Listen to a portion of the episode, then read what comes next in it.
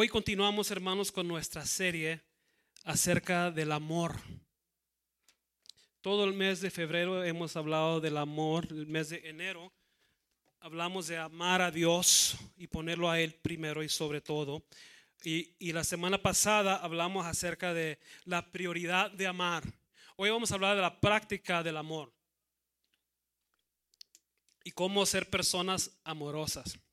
Si usted está sentado enseguida de alguien que necesita ser más amoroso, dele un, un codazo, dile esto es para ti. No se creas para todos, amén. Gloria al Señor. Primera de Corintios 13, versículo 4 al 7. Primera de Corintios 13, 4 al 7. Gloria al Señor.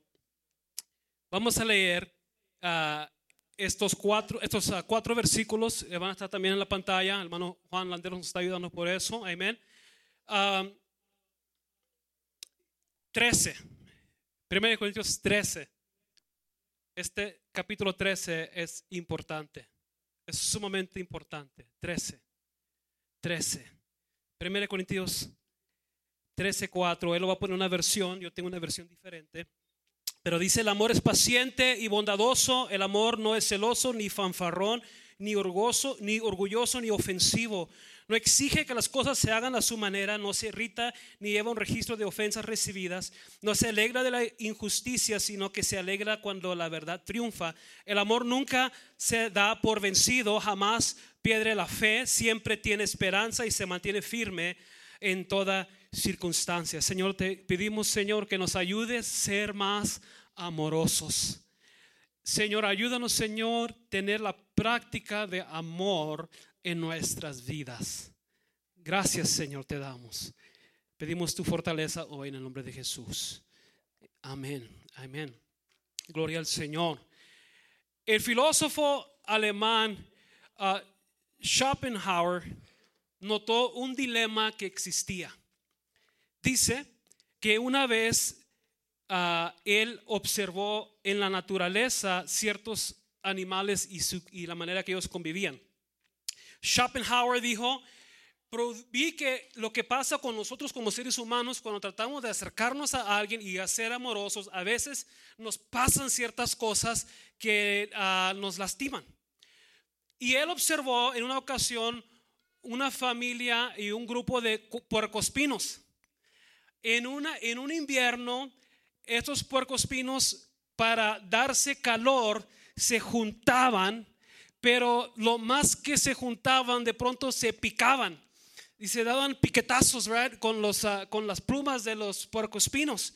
Entonces, e, ellos querían el calor y querían estar cerca, pero cuando se, se, se proponían a disfrutar del calor que era necesario para sobrevivir, cuando se juntaban, se incomodaban y se picaban unos a otros. Y entonces miraba cuando se separaban, sufrían también y temblaban de frío y peligraban su vida. So, eh, él decía, ¿cómo hacemos para no ser puercoespinos espirituales? En, en, en, en, poder acercarnos a las personas y no darnos piquetazos. Amén. No, no lastimarnos. Y, eso nos sucede a nosotros. Amén. Entonces, uh, la semana pasada hablamos de el amor eros, que era un amor romántico, un amor emocional, que depende de que las personas respondan para atrás así. Pero el amor cristiano, el amor ágape, es un amor que no depende de una respuesta, es un amor que simplemente uh, uno hace una decisión de voluntad y, y, y, lo que te mantiene poder amando es la fuente, la gracia de Dios que sigue fluyendo en nuestra vida. Amén. Así que tenemos que ser una prioridad del amor. Y hemos llegado al capítulo 13. ¿Usted nunca ha notado que en los hoteles no hay un piso 13? Aunque el hotel tenga 20 pisos, no existe el número 13 en el botón del elevador. E, esencialmente el, piso 14 es el 13 y luego el piso 15 es el 14. A partir del 13 se, cambia, pero eh, no existe un botón 13 en, en los hoteles.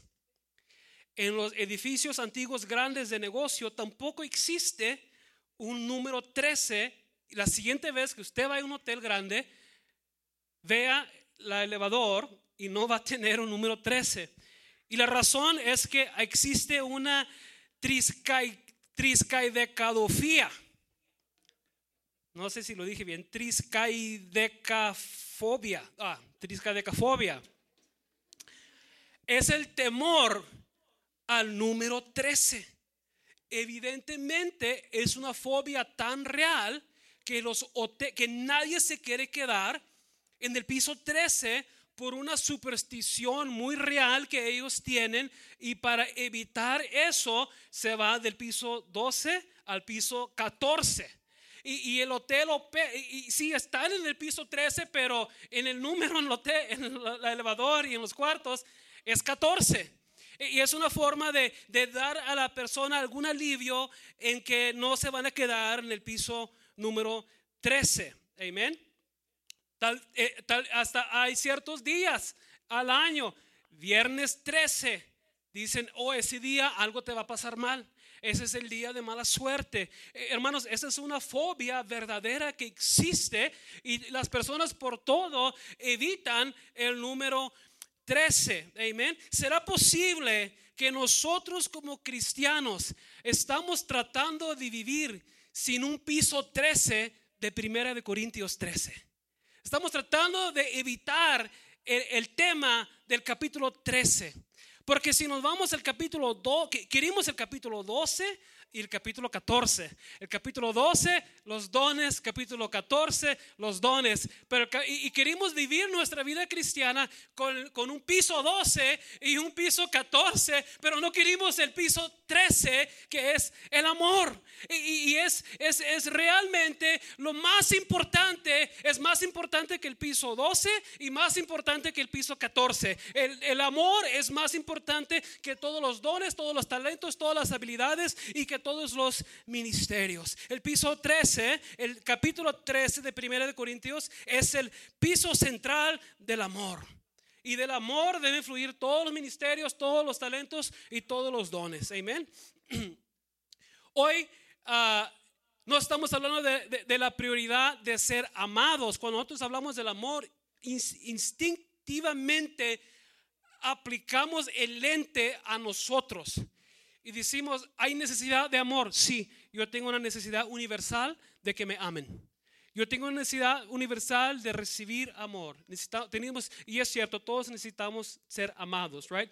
Pero cuando la Biblia se refiere, el Nuevo Testamento, la mayoría de las veces no se está refiriendo a usted recibir amor, sino se está refiriendo a usted dar amor, a que el amor fluya a través de ustedes. Tenemos que convertirlos, y, no, quiero, no, quiero que se oiga mal y no quiero que me malinterpreten, pero tenemos que convertirnos en amantes, en personas que aman al prójimo, amén. Y si yo espero ser amado por alguien para yo poder amar, mi vida está fuera de control porque está dependiendo de que alguien me ame a mí primero y estoy esperando que las circunstancias correctas lleguen a mi vida entonces para yo responder con amor. Pero el amor cristiano no espera ser amado, sino que siempre ama, hace la decisión de amar.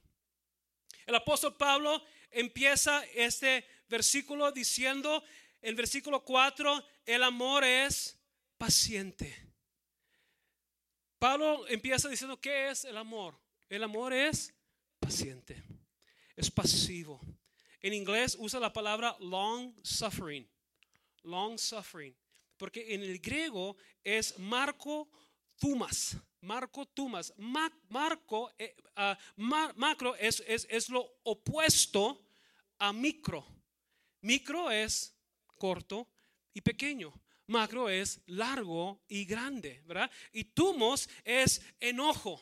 Entonces, cuando Pablo dice cuando lo escribió en el griego, dijo, el amor es marco, macro tumas, es largo en enojo. E, es una persona que tiene mucha distancia entre ellos y el enojo. Es una persona que tiene un fusible largo, no un fusible corto que pronto está para explotar.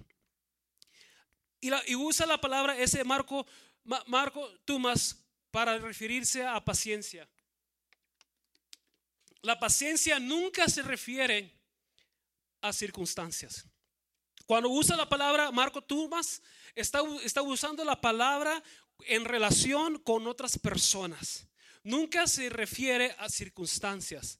Amén. So, si un día su carro se descompone y usted se sale y le da una patada a las llantas, está bien. Pero si alguien le molesta, no se vale darle patadas al hermano o a la hermana. Porque Marco Tumas se refiere a tu relación con las personas. Amén. Eh, eh, eh, aparece este texto también, esa misma palabra Marco Tumas, en Mateo 18, 26 al 29. Cuando un hombre tenía una gran deuda. Dice el versículo 26, entonces aquel siervo postrado le suplicaba diciendo, Señor, ten paciencia conmigo. En otras palabras, Señor, ser mar- macro tumas conmigo. El Señor de aquel siervo fue movido a misericordia y le soltó y le perdonó toda la deuda, pero saliendo aquel siervo halló a uno de sus consiervos que le debía, le debía 100 denarios y haciendo de él, ha- haciendo de él, le ahogaba diciendo, págame lo que me debes. Entonces sus consiervos, postrándose a sus pies, le rogaba diciendo, ten paciencia, macro tumas conmigo. No seas pronto para enojar, ten paciencia, te lo pagaré todo. El amor es paciente y no es de largo y no es de corto fusible. Es tardo para enojarse. Sigue diciendo, el amor es bondadoso, es acción. El amor es paciente, el amor es bondadoso. Es difícil describir bondad, de describirlo. No- no, eh, para ponerlo en palabras, to be kind, ser bondadoso, e- e- es bien difícil poder describirlo, pero cuando usted lo mira, lo puede notar, lo puede identificar. Esa persona fue bondadoso, se puede ah, ah, ah, reconocer. E- Es algo que no sucede automático, es algo que nosotros podemos aprender. Amén. Yo, yo, yo antes pensaba, porque he- me he topado con muchas personas que no son bondadosos, que, que al contrario son ah, ah, ofensivos. Y, y digo, ¿por qué es la persona tan ofensiva? ¿Por qué ofende tanto a esa persona? ¿Por qué no es bondadoso? Y, y eso es algo que se aprende, es algo que uno desarrolla, algo que uno se pro- preocupa hacer, es hacer dulce con todos. Amén. Hay Muchas personas en su religiosidad, en su pasión para Dios y religión o religión, se convierten en las personas más malas y más críticas que existen en la tierra. En el nombre de Dios. 50% de las guerras que existen en el mundo existen por asuntos religiosos. La mitad de las guerras. Amén. Dice que no había un hombre más religioso que, ah, que eh, ah, Felipe el II de España. Dice que ese hombre era, era un hombre súper religioso. Sin embargo, inició la Inquisición española. Pensaba que estaba sirviendo a Dios masacrando a miles de personas que no estaban de acuerdo con su punto de vista. Consideraba que, que eh, el estar en desacuerdo con la iglesia era peor que eh, el adulterio y la homicidia. Los, los líderes religiosos estaban cuando esta mujer en el Nuevo Testamento fue sorprendida en adulterio. Los líderes religiosos en su amor y su pasión para Dios tenían piedras en sus manos listos para que Jesús diga la orden para matarla. Eso no es amor. Religiosidad no es amor. Eh, el- el- la bondad se demuestra con nuestras palabras. Jesús dice que debemos bendecir a los que nos maldicen. Bendecir. ¿Qué significa bendecir? Significa hablar bien de aquella persona que habla mal de ti.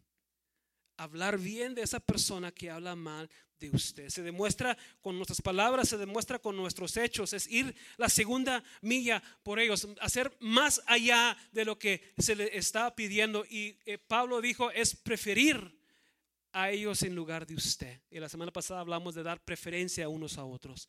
Y se demuestra orando por las personas. So, eh, eh, el amor es paciente, el amor es bondadoso. Y, hoy vamos a ver qué, qué es lo que el amor no es. Si yo quiero ser una persona amorosa, si yo quiero tener la práctica de amar, ¿qué, qué no debo hacer? Dice el texto, el amor no es celoso, no tiene envidia. Amén. Dice que hay un lado bueno y un lado malo del celo. En el lado bueno del celo, si usted tiene un hijo o una hija y esa persona tiene una relación, tiene un matrimonio y se introduce otra persona ah, y quiere interrumpir esa relación, el hecho que usted quiera a poner un paro, un alto a eso y tiene celo por ese matrimonio, por esa pareja, eso es un celo bueno. Pero cuando Pablo se refiere a que no es celoso o envidioso, que no tiene envidia, eh, no está refiriéndose a un celo santo, se está refiriendo sino que a una persona que quiere meter cizaña.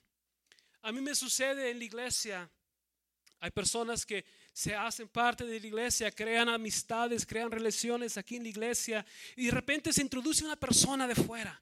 Otra persona se introduce y dice, yo, voy a separar a esa persona de su relación con la iglesia y con los hermanos y comienza a meter cizaña y comienza a separar a esa persona, comienza a destruir esa relación con la persona la iglesia y la persona y el pastor y la persona y los otros, los otros hermanos de la iglesia. Y, no puedo evitar de que me dé un celo por esas, esos hermanos, amén, porque sé que alguien está introduciéndose para destruir. Pero cuando Pablo se refiere a, un celo que lo que no es el amor, está refiriéndose a, a la envidia, a un celo carnal, eh, es el enfocarse en uno mismo, amén. Y, no es tanto en querer tener, sino eh, si la persona tuviera, si una persona envidiosa, una persona celosa, no se preocupa tanto en querer tener más, sino en querer que las otras personas no lo tengan. E, el enfoque no está tanto en que ellos tengan, sino en que los demás no tengan. Y si lo tienen, entonces existe la envidia y el celo. Dice la Biblia, el amor no es jactancioso. Amén. No hace un desfile, no suena trompeta, no hace un show. El amor no, siempre está hablando de uno mismo. Usa, ah, no usa palabras para obras de amor para manipularte. No te dice, pues yo hice esto por ti, ahora te toca a ti hacer esto por mí. No, no, es así el amor. El amor no se envanece, no es arrogante, no es esponjado. Amén. Cuando una persona es, es, e, se envanece, quiere enaltecerse, quiere enorgullecerse. Amén. Y tiende a levantarse. A veces para poder promoverse y levantarse, pone a otros abajo para hacerlos a ellos mirarse mejor. Y el amor no hace eso, el amor no se envanece, no hace nada indebido, dice la Biblia. Esa palabra no hace nada indebido. Es, no es ofensivo. No te habla mal. No te trata mal. Amén. Eh, eh, una persona ofensiva es una persona brutal con su honestidad. Es una persona que te dice tus verdades en una forma muy brutal que no le importa cómo tú te sientes. Y el amor no hace eso. Es muy directo. Por lo general somos más ofensivos con las personas más cerca con nosotros que con los hermanos de la iglesia. Estoy seguro, estoy seguro que usted no le diría a sus hermanos en la iglesia lo que le dice sus hijos en su casa. Porque somos más ofensivos con los nuestros que con los que menos conocemos. El amor no hace nada individuo. El amor tiene buenos modales. Dice la Biblia que el amor no busca lo suyo, no exige que las cosas se hagan a su propia manera. La versión que tengo yo dice sí. No exige que las cosas se hagan a su manera. No es egoísta. Amén. Hoy yo les voy a dar un examen. No tienen que contestarlo en voz alta, pero yo quiero que usted lo conteste. ¿Ok? y las respuestas nada más pueden ser sí o no. No a veces y no, no es tiempo de dar codazos y decirle, no, nada de eso. So, ahí les va el examen. Usted va a contestar sí o no. Me enojo si las cosas no salen como yo quisiera. Me enojo si las cosas no salen como yo quisiera. La gente que me conoce más diría que les cuesta vivir conmigo. Me molesta tener que gastar en otras personas. ¿Sí o no? Me molesta cuando ya tengo mis planes y alguien quiere que los cambie. ¿Sí o no? Continúo en hacer algo que sé que irrita o lastima a alguien cerca de mí. Continúan a hacer algo que yo sé que irrita o lastima a alguien cerca de mí. Ya estoy grande y no creo que pueda cambiar. ¿Sí o no? Otra pregunta, insisto que esto es para mí, lo quiera o no Dios. Insisto que esto es para mí, lo quiera o no Dios. Tengo la tendencia de ser ofensivo cuando alguien me critica. Tengo la tendencia a ser defensivo cuando alguien me, critica. Otra pregunta es, me quejo continuamente. Ok, este es el final del examen. Usted diría, hermano pastor, ¿dónde usted sacó este examen? ¿Dónde sacó estas preguntas? Le voy a ser honesto, simplemente analicé las veces en que yo he sido egoísta y las anoté. Porque el amor no es egoísta y todos luchamos con ese área de ser egoístas. Dice la Biblia, el amor no se irrita. Aunque no puedo controlar mis circunstancias, sí puedo controlar mi respuesta. No puedo controlar las cosas que suceden en mi vida, pero sí puedo controlar la manera que yo respondo a esas circunstancias difíciles. Amén. Nadie, escúcheme bien, nadie te puede hacer enojar. Solo usted puede hacerse enojar. Yo, no, nadie me va a hacer a enojar. Y la única persona que me puede hacer a mí enojar soy yo. Yo escojo si me enojo o no. Muchos tienen la técnica del saco de las armas. El saco de las armas es una técnica psicológica de irritabilidad, irritabilidad. Dicen que es como si una persona tiene un saco invisible que lleva sobre su hombro, amén. Y en ese saco, durante las horas, durante pasan las horas, durante pasan los días, ahí va echando las pequeñas armas y balas que, uno acumula cuando alguien lo va haciendo enojar y te va irritando y va llenando poco a poco el saco de armas, ¿verdad? Y para cuando pasan los días o pasan las semanas, ya el saco comienza a ser pesado y ya no soportamos el peso del saco y luego de repente se acerca una persona y nos irrita y le descargamos todo el saco de armas y a la víctima le derramamos todas las balas y le damos una balaseada y lo dejamos completamente. Y, la, cosa es que nosotros hemos vaciado el saco de armas, ya no pesa tanto, pero ya dimos una balacera a alguien. Le da con todo, con todo lo que trae. El amor no se irrita. El amor no guarda rencor. Guardar rencor. Yo quiero que usted escuche mi versión en la Biblia. Dice, el amor no se irrita ni lleva, ni lleva un registro de ofensas recibidas. La palabra griega ahí es logistez, logistez y que es una palabra ah, de un contador una palabra matemática. Es tener un registro y anotar las, las ofensas para después poder sacarlas y decir en un argumento, ah, pero me acuerdo que este día hiciste esto. Dicen que eh, en, la, en la, isla de Polinesa, los nativos pasaban la mayoría de su tiempo peleando y comiendo. Si usted conoce personas polineses, puede darse cuenta que probablemente eso es muy cierto. Se la pasaban comiendo y peleando. Y, eran personas que por generaciones han sido guerreros y, pelean. Son personas muy grandes, muy fuertes. Y dicen que ellos cuando se cuestan en el techo, en las tablas, ahí ellos acostumbran apuntar las ofensas y las heridas que alguien le hizo y las ponen ahí para mantener viva la memoria de esa herida y no se le olvide que esa persona todavía tiene que pelear con esa persona. Es tremendo. Y el amor no guarda un registro de ofensas recibidas. El amor no se goza de la injusticia, mas se goza de la verdad. Cuando al enemigo le va mal, a veces decimos, eso es lo que le tocaba. Eso es lo que le correspondía, gracias a Dios. Y, la verdad que el amor no se goza de la injusticia, más se goza cuando la verdad triunfa.